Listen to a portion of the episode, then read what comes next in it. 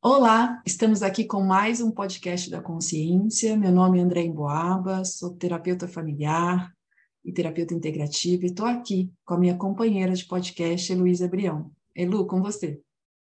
Olá, eu sou Elu, sou astróloga e terapeuta holística e hoje nós temos aqui uma dupla para falar para a gente sobre um livro muito especial, que eu acho que muitos ouvintes vão gostar de comprar e de fazer todas as dinâmicas.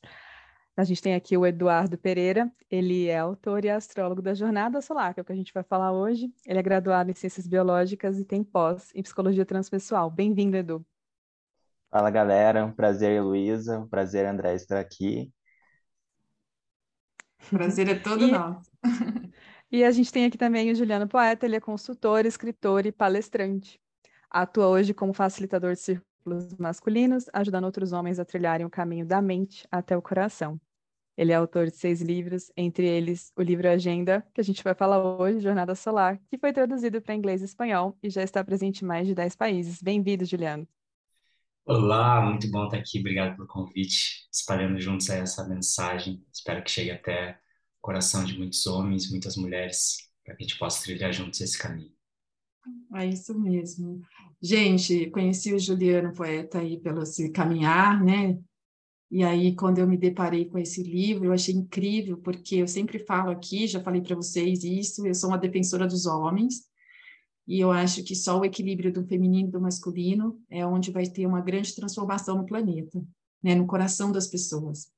E aí eles estão aí para trazer um pouquinho da experiência masculina mesmo, trazendo um pouquinho da história e dessa jornada que eles fazem para que a gente possa integrar isso um pouquinho em nós, esse masculino em nós.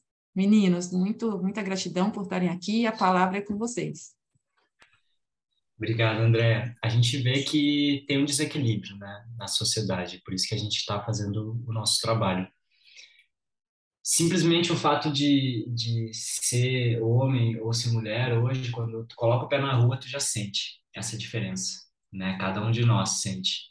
E em relação a a gente trabalhar o autoconhecimento, quem já frequentou qualquer curso que tenha a ver com autoconhecimento, seja algo relacionado com yoga, ou com meditação, ou as medicinas da floresta, o que for, qualquer curso que você vai é 80, 90% mulheres e um ou outro homem ali, né? Eu e o Edu já passamos muito por isso, né? De ser os únicos caras num, num curso, que o resto é só mulheres. Hoje em dia, felizmente, esse, essa perspectiva está mudando muito mais caras estão se dando conta de que é interessante você buscar autoconhecimento, de que você fazer terapia não é uma coisa para gente louca, né? Como muitos, muitos homens, principalmente homens mais velhos, acreditam, mas essa cabeça está mudando. E a Jornada Solar, esse, esse livro que a gente criou juntos, ela, tem o objetivo de disseminar essa mensagem para cada vez mais pessoas, né? Porque a gente sabe que tem um estigma de que o homem não pode pedir ajuda, de que o homem ele tem que se virar sozinho, de que ele tem que ser sempre aquele cara durão. A gente a gente sabe que é importante em muitos momentos esse papel, esse papel do provedor. A gente não se exime dessa responsabilidade, mas como a gente falou, tem que ter um equilíbrio. Não dá para tu ser sempre o responsável por tudo. Não dá para tu ser sempre a pessoa que que se vira sozinho. E a jornada ela vem como uma ferramenta para que os homens possam aprender a pedir ajuda, né? Já que a gente tem dificuldade de pedir ajuda para as pessoas que estão próximas da gente, então que a gente possa pedir ajuda para um livro, que aí você começa sozinho, né? Você mesmo se ajudando, fazendo seu processo. E nessa sociedade que tem tão pouca referência de homem maduro, né? Quem é que teve a oportunidade de conviver com um homem mais velho que tinha maturidade emocional? Um homem mais velho que chorava na sua frente, e que ao mesmo tempo se responsabilizava pelas suas ações, um homem mais velho que não gritava, que não ficava só dando ordem, mandando. Quem que teve essa oportunidade? Muitas poucas pessoas, né? Então, na jornada a gente traz um pouco dessas referências de masculinidade mais saudável. E esse desequilíbrio entre homens e mulheres é muito perceptível, porque, por exemplo, a própria jornada foi inspirada num livro para mulheres, né, que é a Mandala Lunar, que é um livro agenda para mulheres e que já está aí, acho que no sétimo, oitavo ano, a gente está agora no nosso terceiro ano, né, indo, indo para o quarto. Então, E assim como a Mandala, existem outros livros, né? Existe o Anuário da Deusa, existe o Astro Planner, existe, enfim, outras publicações mostrando que as mulheres estão muito à frente nesse caminho. Só que, como você falou, não dá para só um polo evoluir. Não dá para a gente ter uma sociedade com um monte de mulheres iluminadas e os homens lá brigando, né? Não, não é isso, isso que a gente quer. A gente quer que essa evolução seja conjunta. E nos nossos estudos, né, o Edu puxa muito essa parte, a gente viu que existem exemplos de sociedades em que esse equilíbrio acontecia. Exemplos, por exemplo, em que teve 1.500 anos sem guerra. Né? Do, contei, contei um pouquinho sobre isso para a gente se inspirar um pouco nessa, nessas sociedades que já existiram. É, o, muito desse meu estudo vem do livro Cálice e a Espada. Não sei se você, André e Luísa já entraram em contato, da Riane Esley. É um livro muito bom, assim, que conta essa história do matriarcado. E que a nossa cultura ela quando o ser humano começou a desenvolver consciência, mais consciência, né? É, a primeira fase de desenvolvimento que nós tivemos foi o matriarcado. E, e só depois veio o patriarcado, né? E a gente vê isso porque o patriarcado hoje, né, através de vários estudos que eu tenho feito, assim, tenho olhado de uma forma mais da psicologia analítica, o patriarcado é uma fase de desenvolvimento humano, tanto histórico né, o matriarcado e o patriarcado, quanto do indivíduo também. Então, primeiro a gente tem aquela fase matriarcal, maternal, que a gente vem da gestação, aquele universo materno, a mãe é tudo para a criança e tal. E depois entra a fase mais patriarcal, que a gente começa a buscar mais o pai, a criança começa a buscar mais o pai. E aí a gente tem uma terceira fase, que é a alteridade, que a gente começa a buscar mais o outro. E aí não quer mais saber nem de mãe, nem de pai, nem de autoridade, nem de hierarquia, só quer né, e nessa vertical. E aí a gente depois vem para a transcendência, que transcende. São quatro etapas. Então a gente passou também como desenvolvimento humano, a gente repete esses mesmos estágios: matriarcado, patriarcado, entrando agora na era de aquário, alteridade, eu e o outro, irmãos, e aí é depois o próximo passo, né, se, se o universo quiser, a gente entrar nessa transcendência e evoluir, né? Mas então, o que, que tinha nessa fase matriarcal? A, a, na fase matriarcal, a mãe, a gestação, é o símbolo máximo de vida e de, né, de, de autoridade máxima, assim, né? E a Riane Esler conta, assim, que ela faz um, uma discussão, né? Porque quando a gente vê essas representações do homem da caverna, primeiro que é sempre um homem, né? Um homem com uma lança e tal. Então, é, a gente costuma não ver o que, que a mulher da caverna fazia, o que, que era é, e, e, a importância disso. Então, as representações é desse homem com uma lança que caça, né? E quando ela começa a entrar em contato com registros arqueológicos, ela muda esse chip e começa a olhar para outro viés do que estava acontecendo. E a percepção dela é que, primeiro, no desenvolvimento, veio, na verdade, desenvolvimento cognitivo do ser humano veio através de uma mãe que precisava coletar coisas e segurar um bebê ao mesmo tempo. Então, ela precisou começar a inventar cestos, inventar amarra, coisas, né? O, o sling primitivo, né? Poderia chamar assim, para amarrar o bebê e coletar. Então, tem todo esse movimento primeiro. E aí, provavelmente, os filhos dessas mães já eram mais desenvolvidos cognitivamente, né? E aí, questões da caça começaram a, a surgir gradativamente com isso também, né?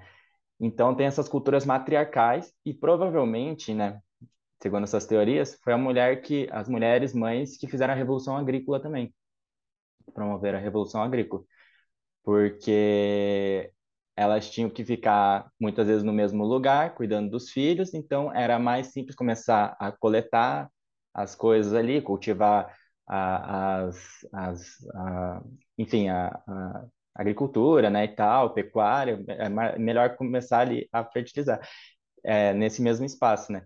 E aí os homens saíam caçar, né, guerrear, os homens morriam, morrem mais cedo até hoje, né, a nossa expectativa de vida é menor, então tinha todo esse processo, e as mães tinham que ficar, era mais seguro para elas construir esse espaço de segurança, então a gente teve a Revolução Agrícola aí, tá, ok. É... Então tem registros de sociedades nessas épocas que evoluíram muito, como por exemplo o Ju falou, que é a Satal Huyuk, eu não sei como se a pronúncia é essa mesmo, mas é uma comunidade que ficava concentrada ali na região da Turquia hoje, que tem registros que ela teve 1.500 anos de paz. E era uma, pelos registros, eram sociedades matriarcais, né? pelos registros arqueológicos. Outra sociedade é Creta, que é um pouco mais conhecida, né, um pouco mais famosa, e que também, ao que tudo indica, na época de ouro da, de Creta, ela era também governada por mulheres, por mães. E aí que ocorreu, começou a ocorrer o patriarcado. E aí que eu digo que o patriarcado ele é uma tendência de desenvolvimento, uma tendência psicológica, porque ele não surgiu num lugar só. Então a gente tem o hábito assim, o costume de querer elencar vilões, né? Eu vejo que as pessoas têm esse então o vilão é o patriarcado europeu que veio aqui, então isso quando a gente olha com um olhar mais mais consciente para as coisas, né, mais profundo, a gente começa a perceber que o patriarcado surgiu das ondas que invadiram a Europa ali, que é as ondas Kurgan que chamam, dos hebreus. É, na China surgiu, que tem uma outra cultura totalmente diferente da ocidental, surgiu o patriarcado na China. Tinha patriarcado aqui entre os astecas, era uma sociedade patriarcal. Comunidades indígenas americanas também eram patriarcais, tinha algumas. Então, o patriarcado ele surgiu em vários lugares. Então, foi uma tendência psicológica, né, uma tendência que surgiu, tomou alguns polos e foi, foi expandindo, né? E aí a gente seguiu até hoje nessa, nessa cultura, né? E uma cultura que, que preza pela, mais pela, pela expansão, pela dominação e pela espada, certo? E deixa eu só fazer uma pergunta. Quando você fala que foram surgindo do meio de consciência, isso tem tanto a ver com a constelação familiar, certo. que existe uma teoria do centésimo macaco, né? Não sei se vocês já ouviram falar. Uhum.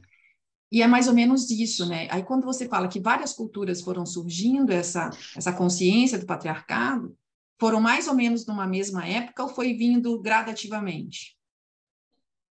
Uh, eu vejo que tinha culturas que já tinham patriarcado há muito mais tempo. Tipo, ah. essas tribos pastoris, na Europa aconteciam através dessas tribos pastoris, os, as ondas Kurga, e dos hebreus que também eram pastores. E eu, e eu tenho, assim, como teoria que era muito por causa da escassez. Eles não tinham contato com uma natureza como aqui a América do Sul, uma natureza cheia de alimentos, cuidados, segurança. Então, eram geralmente regiões muito frias, muito desérticas, então que favoreciam, porque ah, eu, eu, vejo assim, né, que é, nessa situação o que entra como prioridade é a sobrevivência e a disputa por recursos. E aí, quando entra isso, a espada se torna quem garante a sobrevivência quando tem muito recurso, como aqui, então não precisa ficar lutando por, por, por comida, por sobrevivência, e aí tem esse tempo para dar valor em outras coisas, né? E então eu vejo que surgiu antes nesses lugares. E aí a, daí a espada foi descendo por talvez tem teorias, né, de escassez de recursos, então teve que dominar outros lugares e tudo mais, e foi chegando outro, nesses espaços. É... Aí a, a, perguntou se você já respondeu, você já respondeu. Já? É isso, né? Já. Foi gradativo aí, porque vem muito dessa questão, né? Às vezes, é, essa, a teoria do centésimo macaco, ela traz isso, né? Às vezes você começa a ter um comportamento de um lado e o outro que nunca te viu tem o mesmo comportamento. Isso a gente pega em uhum. várias coisas hoje, né? Nessas, nesse mundo mais espiritual, vai mais espiritualizado, a gente vê, né? A questão das pirâmides estão aí para provar isso, né? Porque um povo que não teoricamente não teria contato nenhum com o outro, a gente tem coisas muito semelhantes, né? De construções, uhum. tal. Interessante, Edu, pode continuar. Obrigada. É isso. Então, eu, é, eu hoje olho assim que o patriarcado que a gente vive hoje é um patriarcado doente. Eu estou sendo mais específico um pouco assim de falar que eu não estou falando do patriarcado em si porque tem culturas patriarcais que são super equilibradas e se desenvolvem, né? A gente pode ter exemplos. E tem não necessariamente ter o símbolo do pai ou o símbolo da mãe como símbolo vai trazer mais, é, mais desenvolvimento, mais qualidade. Então, olha que hoje a gente vive um patriarcado doente. E eu vi, não sei quem que falou, não é minha essa frase, mas eu ouvi esses dias um, um cara falando que a gente não está vivendo patriarcado. A gente está vivendo, na verdade, um meninarcado, que são é, homens que estão assumindo a figura patriarcal sem fazer o desenvolvimento emocional e assumindo as responsabilidades de verdade do patriarcado. Porque também faz parte do patriarcado, né, da cultura entre os homens, você ter honra, você ter responsabilidade, você assumir a tua família, você, sabe, não, não ir embora, da, não, não abandonar a tua família, faz parte do patriarcado todos essas, esses valores. E o que a gente vive hoje é um monte de pai que é, se ausentam, que, tipo, ou às vezes fica em casa e aí querem ser servidos, né? Trabalho o dia todo, a mulher cuidou o dia todo dos filhos, aí ele chega em casa, ele ainda quer que ela faça comida para ele no final de semana, quer que ele limpe a casa, quer fazer tudo. Isso é um menino. Um menino que quer uma mulher que esteja servindo ele. Então, é, eu vejo que a gente acabou vivendo um patriarcado doente, assim, construindo um patriarcado doente ao longo desses anos, sabe?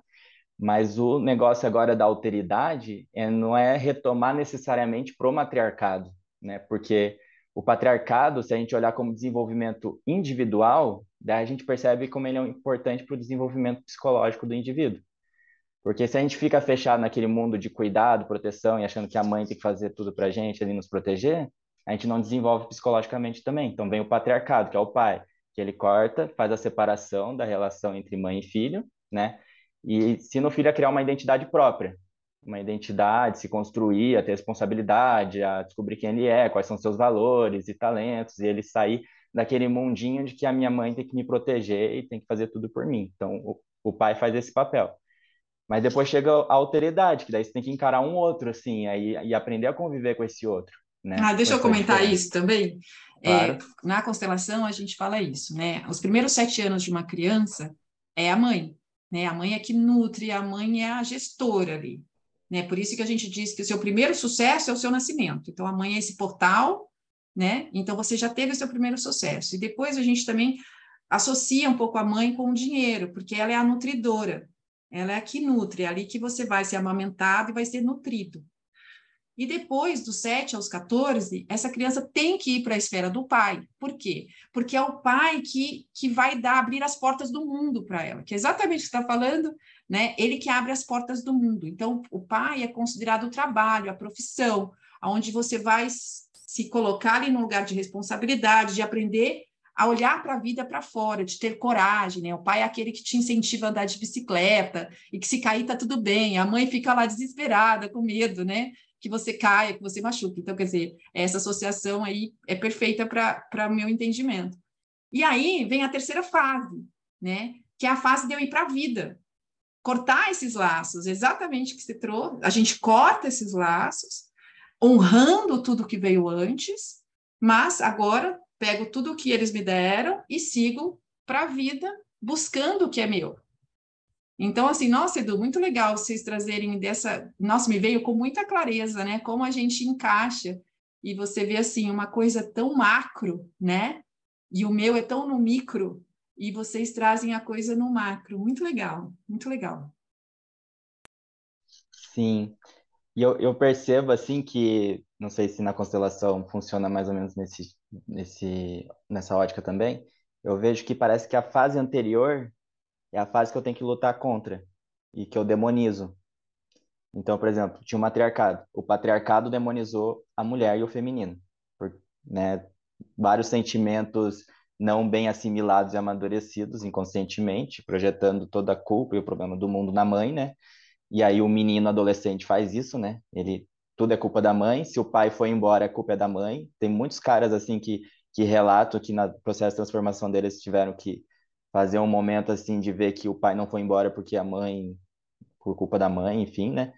Então, e agora eu vejo que a gente tem uma tendência também, como você comentou no início, né, de sobre as mulheres e tal, estarem muito reativas aos homens, que é essa nova fase que agora o, todo o problema é o patriarcado e, o, e os homens, sabe? E a gente não digere, não assimila bem por que, que a gente tá, bota tanta culpa nos, no patriarcado, nos homens e tudo mais.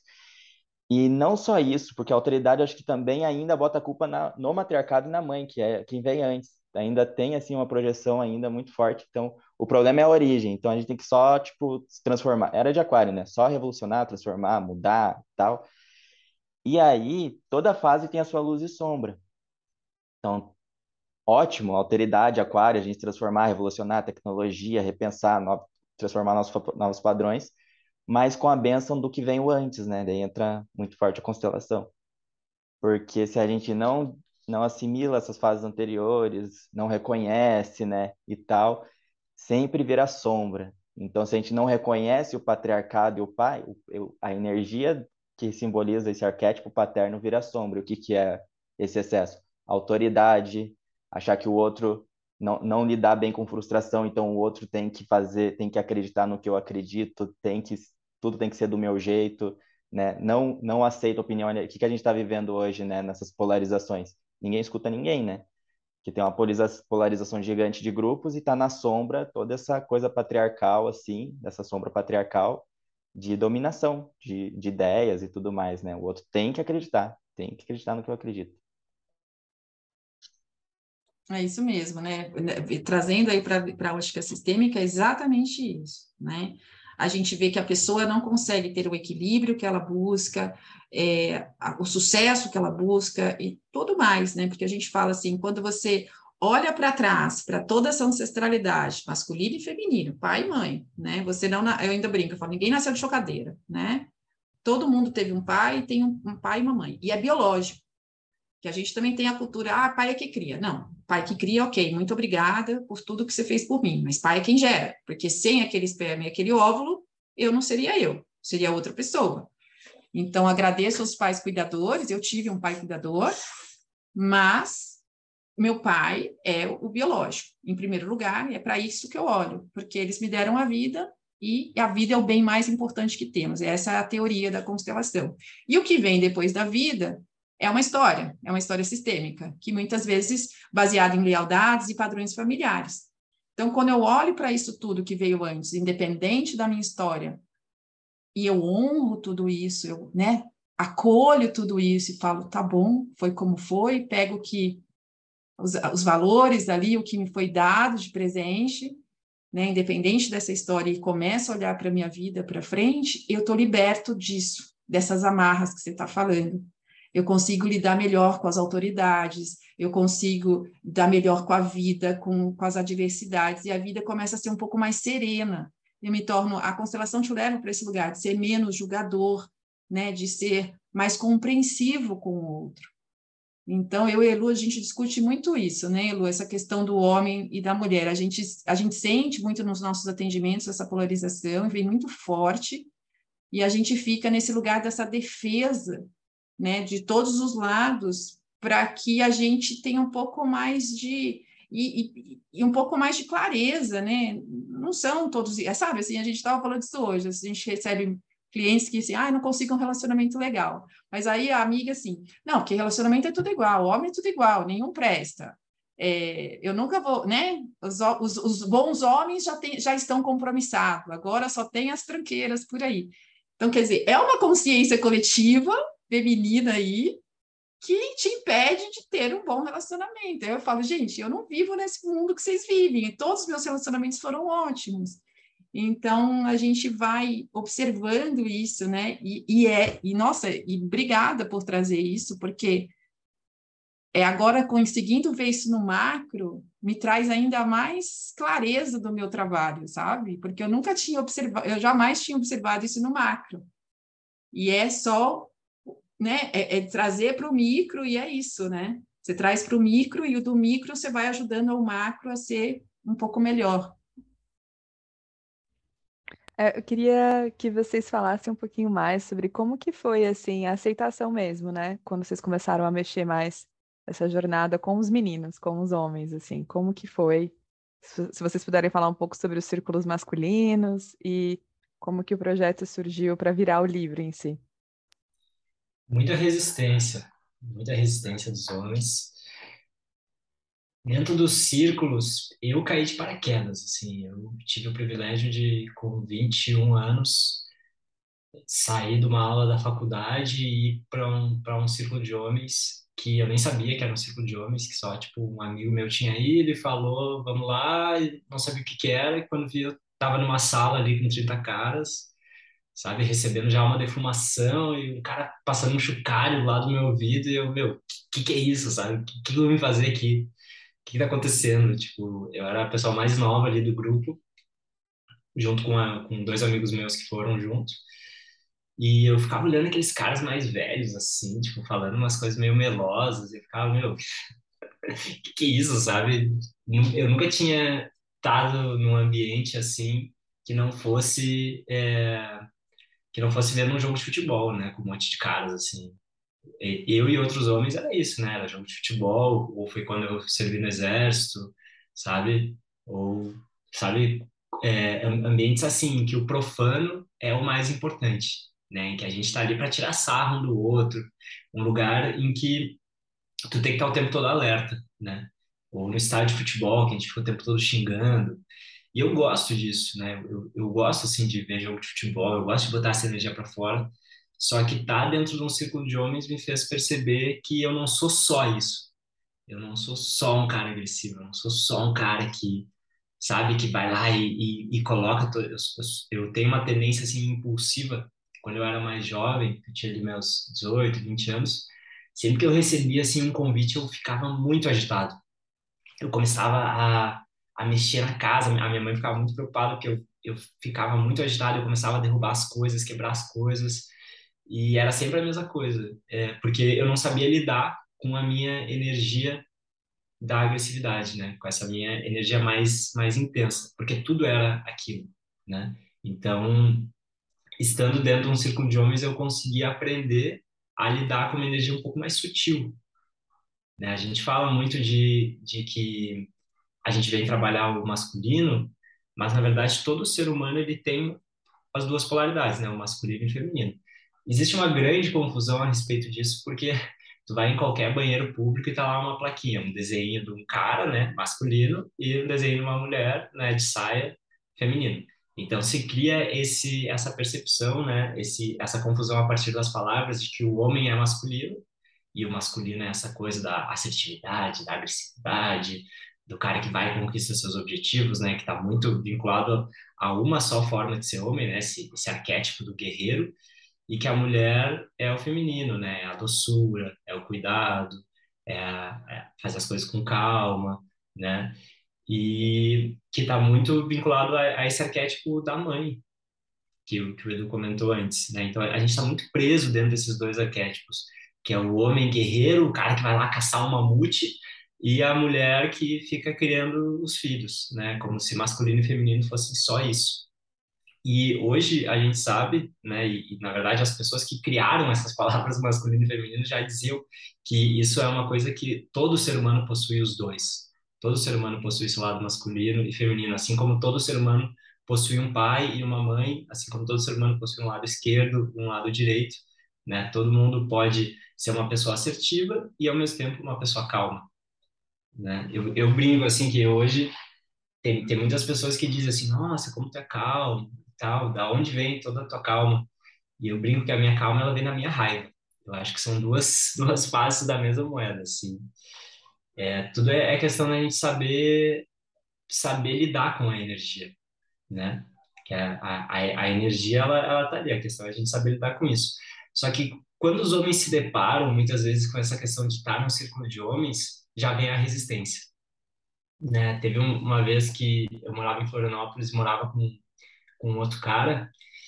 É, e aí eu comentei para ele que eu ia num grupo de homens e ele era do futebol, ele era preparador físico de futebol e tal, então estava sempre acostumado, né, a estar entre homens. Mas quando eu falei para ele que não era uma coisa de futebol, que era só um grupo terapêutico, né, que a gente ia estar lá junto, na hora ele associou isso com uma coisa homossexual.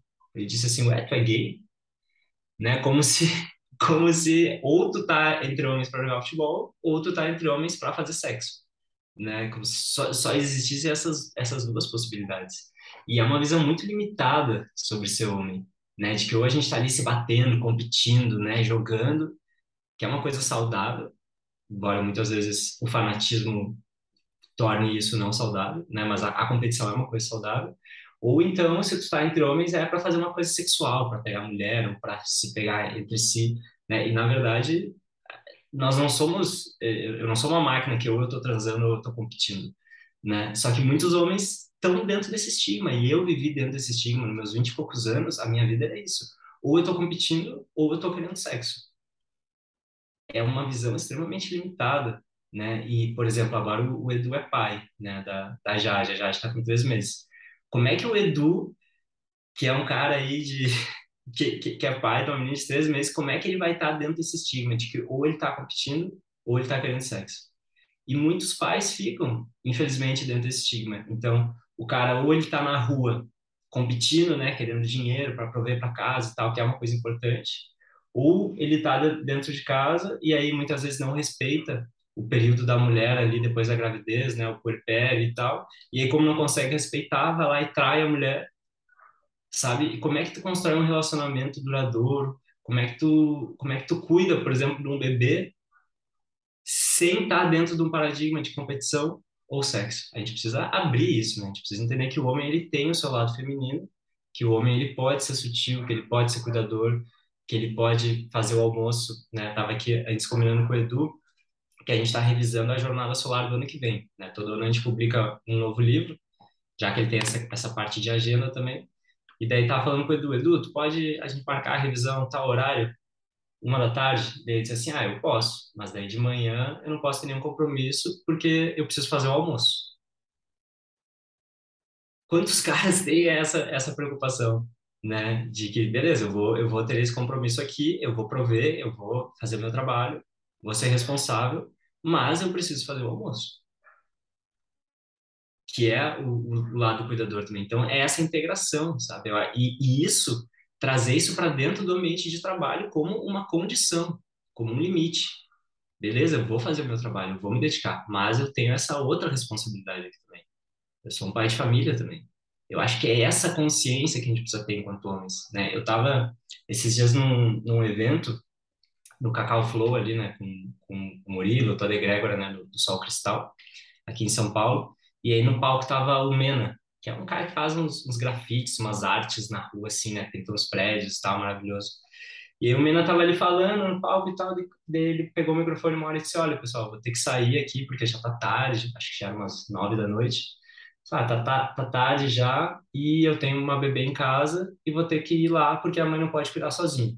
E a galera pirou, todo mundo começou a bater palmas, assim, uhul! E eu fiquei ao mesmo tempo muito feliz com isso, né? De ver, poxa, que legal ver um cara que tá assumindo a sua responsabilidade, sendo reconhecido por isso, a sociedade apoiando, tipo, vai lá, cara, cumpre teu papel. E ao mesmo tempo que triste, né? Que a gente tem que aplaudir um cara que tá fazendo o básico, né? Que é cumprir o papel dele como pai. Então, sabe, a gente está num ponto assim de transição em que ao mesmo tempo a gente precisa muito valorizar, a gente precisa aplaudir caras que façam isso, precisa exaltar, assim como a gente está exaltando aqui, mas ao mesmo tempo a gente tem que se dar conta de que isso é o básico, de que a, a gente não tem que ganhar um troféu por fazer esse trabalho, sabe? Edu, como, como é que está sendo o teu processo de, de aprendizado com a Jade? Olha, intenso tava falando aí, já tava rememorando tudo assim que eu aprendi, né, nesses três meses, mas paternidade acho que não começa nasce um filho, nasce um pai, né? Essa frase famosa, assim, eu, eu realmente vivi isso na prática, assim. Mas a paternidade começa antes, né? Na gestação, na preparação já. E, e para mim, assim, é fez muita diferença, porque antes na, na jornada a gente vinha muito, acho que muito focado, assim, nessa questão da vulnerabilização e da emoção, e de expressar a emoção, que é super importante, né, que o, que o Ju trouxe, assim, é, no desenvolvimento dos homens. Mas uma coisa que me acendeu, assim, muito com a paternidade é quanto é muito importante o fator da responsabilidade. E é uma coisa que nós, homens, escutamos, né, que o homem tem que ser responsável, tem que dar conta das coisas e tudo mais. Isso causa um peso, mas eu vejo assim que é super importante continuar essa virtude, esse valor assim na formação cultural e estrutural emocional dos homens assim, porque o bicho pega, o bicho pega muito assim quando chega essa hora da paternidade assim, é o, é o teste de fogo, né? E é justamente isso que o, que o, que o Ju trouxe, né? Que de entender que tu tem que assumir a responsabilidade das coisas. E tá se... tem sempre alguma coisa para tu assumir nesse no casal ali, na relação com o filho. Então, essa questão do aplauso, assim, eu até falo com a Karine, assim, que o ideal, sabe, é quando os dois estão sempre fazendo alguma coisa, estão sempre elogiando um ao outro. E fala assim, nossa, que paizão que tu é. Nossa, que mãe, mãezona que tu é. Eu, eu já acho que o, o, o elogio, assim, é super importante, sabe? Incentivar mesmo, ver uma mãe ali é, fazendo o papel dela, assumindo as possibilidades. Elogia, elogia. Vê o pai, elogia também. Porque é difícil o negócio e é muito bom a gente, tipo, ter essa valorização, né? Mas tem que fazer para receber, né? Para receber esse elogio. E eu vejo assim que é muito importante é, que, que a gente vê muito assim é uma disputa assim para ver quem trabalha mais, quem sofre mais. E eu e a Karine a gente sempre comenta assim que que para nossa relação não não fez sentido, não, necessidade de ficar tipo falando assim, ah, para a mãe é mais difícil, para o pai é mais difícil. O importante é assim, ó, um tá fazendo uma coisa, tem outra coisa para fazer. Vai lá e, e assume isso, né? Então, eu falo pro Ju que a gente tem que ter uns dois, umas duas horas de almoço aqui, porque enquanto um tá cozinhando, o outro tá com ela no colo, porque ela não fica sozinha nunca, sabe? Então, para fazer uma coisa, então eu, eu para o meu trabalho de noite, já tem banho, já tem fralda, já tem que botar para dormir, e às vezes, e é interessante porque tem dias que só eu consigo fazer a, a Jade dormir, é, não é sempre só a mãe que consegue fazer, assim, acalmar, né? Tem dias que tem que ser eu mesmo, não sei se é se sente mais segura comigo ou se a mãe, ela não quer largar a mãe de nenhum e se ela dormir a mãe vai sair, não sei. Só sei que tem dias que tem que ser a minha presença, né? E, e eu vejo, assim, que esse fator da responsabilidade, porque tem dia que dá vontade de sentar e chorar, né? Sentar, chorar, fugir, dá vontade, dá vontade de escapar mesmo, sabe? ir lá tomar um chopp e, e largar tudo, mas tem que desenvolver essa capacidade assim de sustentar em minha responsabilidade, minha obrigação, eu tenho que ficar aqui, né? E, e a parte sensível entra no afeto, né?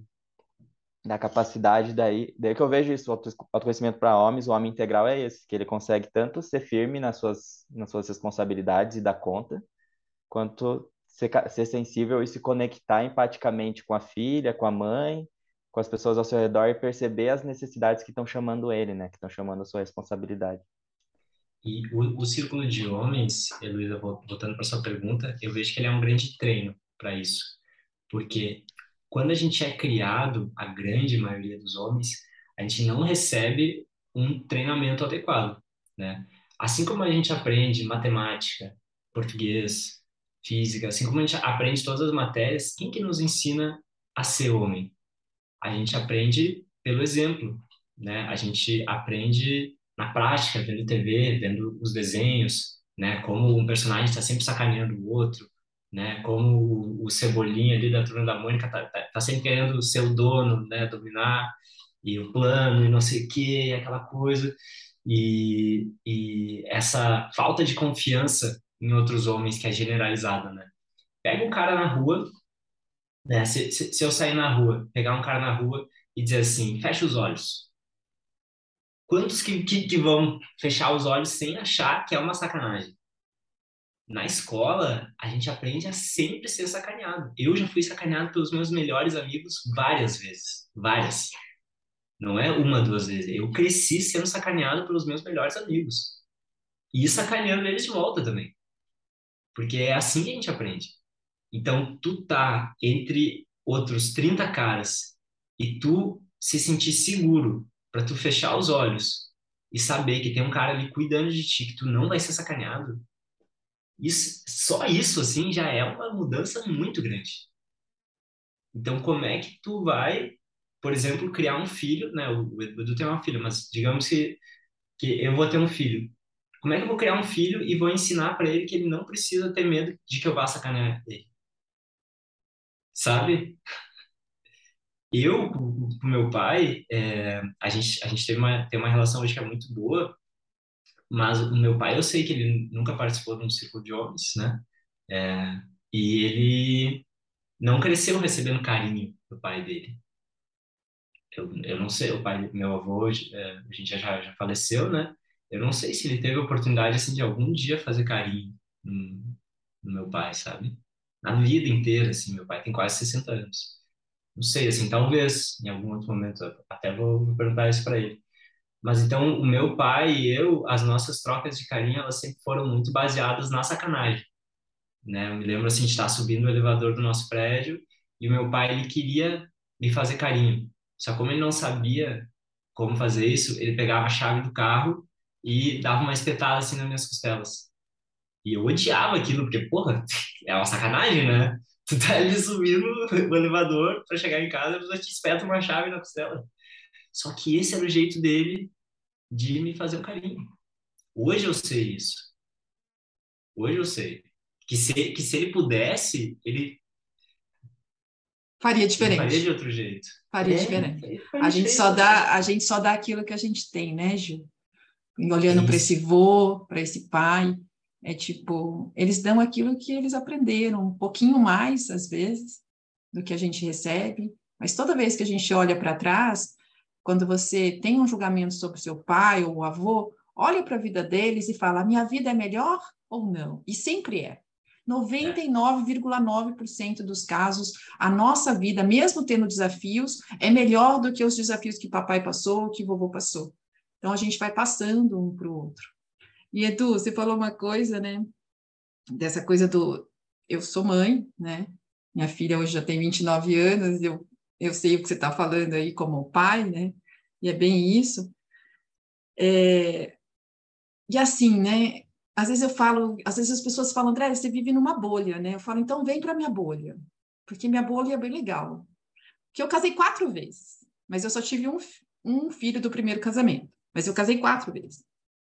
E eu tive quatro maridos que realmente compartilhavam as coisas em casa. Eu nunca tive esse problema do machismo dentro de casa, sabe? Dessa coisa só mulheres, só... pelo contrário. Aliás, eu era mais assim, eu já tinha uma coisa em mim que eu falava assim, é, o homem tinha que dividir as coisas comigo, porque eu falei, eu não nasci para lavar cueca de homem. Era isso, né? Eu falava, eu tinha esse, esse vocabulário antes. E assim, e hoje eu estou no meu quarto casamento que é maravilhoso e eu tenho e aí eu vou aproveitar Edu, esse momento aqui que você trouxe isso para elogiar meu marido maravilhoso que está lá agora cozinhando, esperando que horas acaba o podcast para eu pôr a comida na mesa, né? Então ele está lá dentro cozinhando maravilhoso. E realmente aqui a gente divide as coisas em igualdade mesmo, né? Cada hora é um que está ali resolvendo as questões da casa, cuidando. Então, sim, é possível, né? Existem homens assim.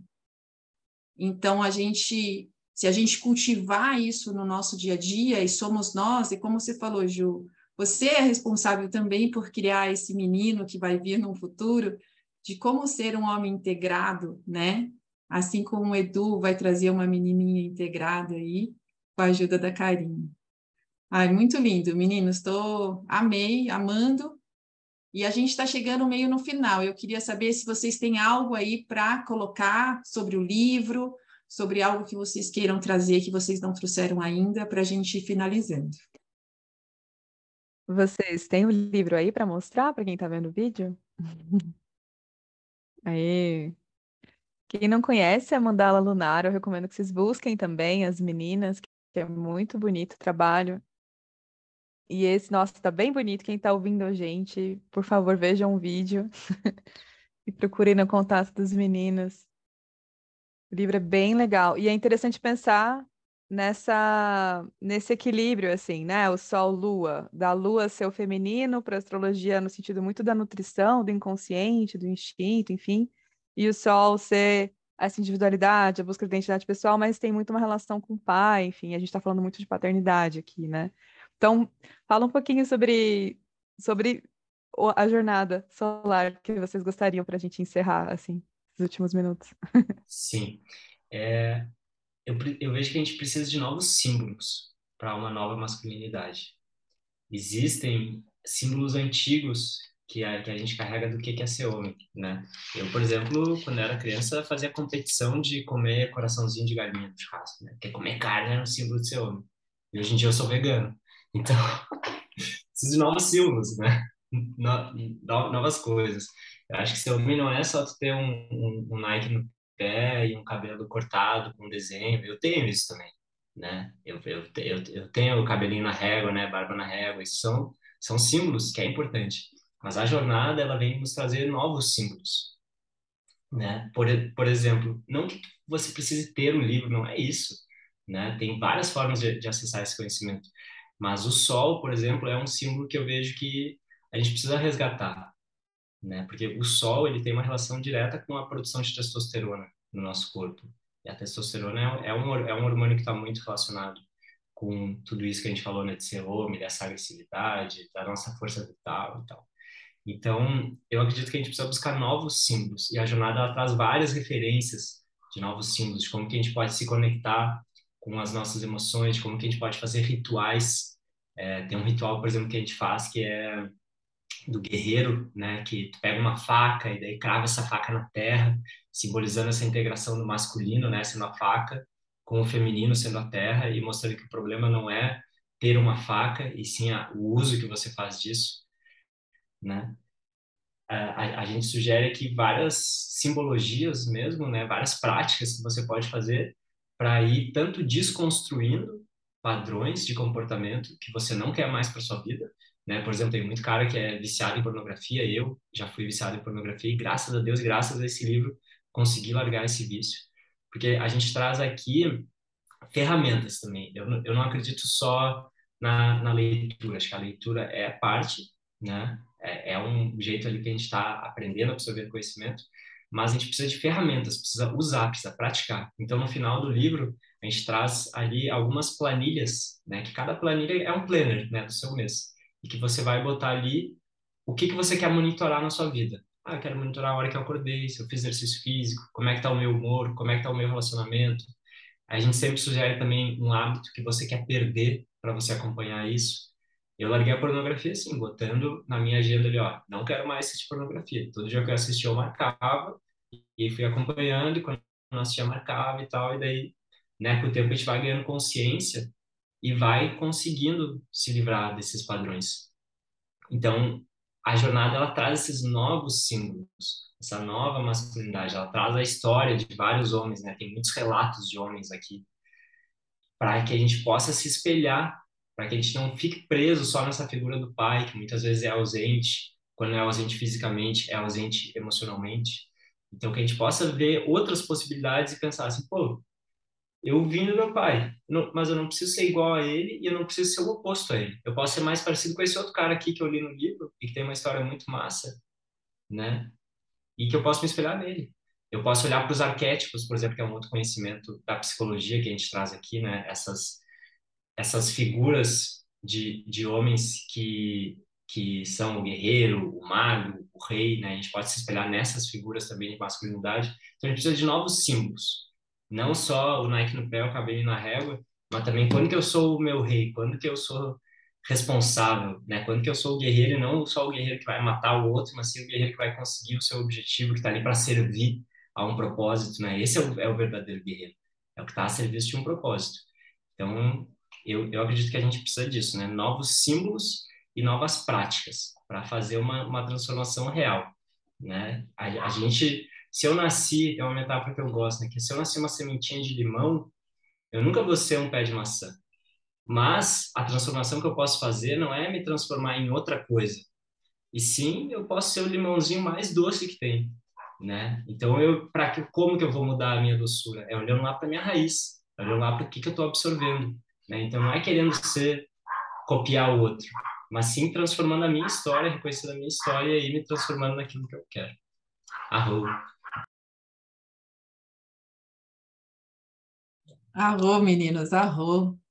Gente, tem uma novidade aqui é, para quem está nos assistindo, porque os meninos mostraram a capa do livro, né?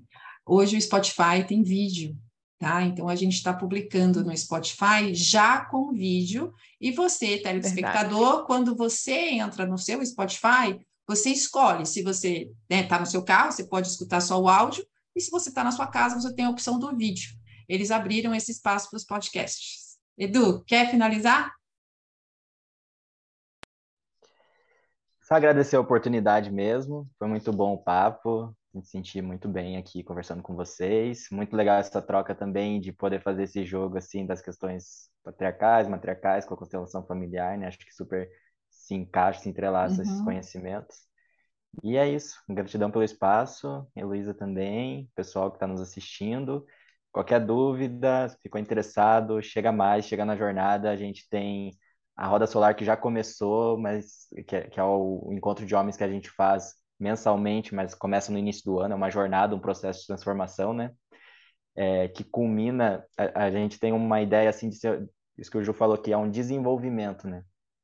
E a gente podia falar de mais um monte de outras coisas aqui, mas a gente não falou da importância dos ritos de passagem, que é super importante também aí, né, no autoconhecimento para homens, não deu tempo, Mas é, a gente vai ter um ritual de passagem no final do ano, em novembro, da Jornada Solar. Vai ser o primeiro ritual é, ali no signo de escorpião, que tem essa relação com morte, com transformação, com renascimento. Então vai ser bem intenso, vai ser irado.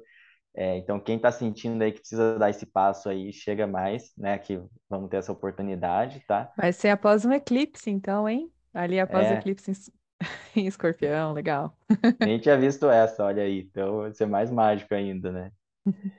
E é isso, então. Todo, é, estão todos convidados aí a conhecer mais o nosso trabalho, né?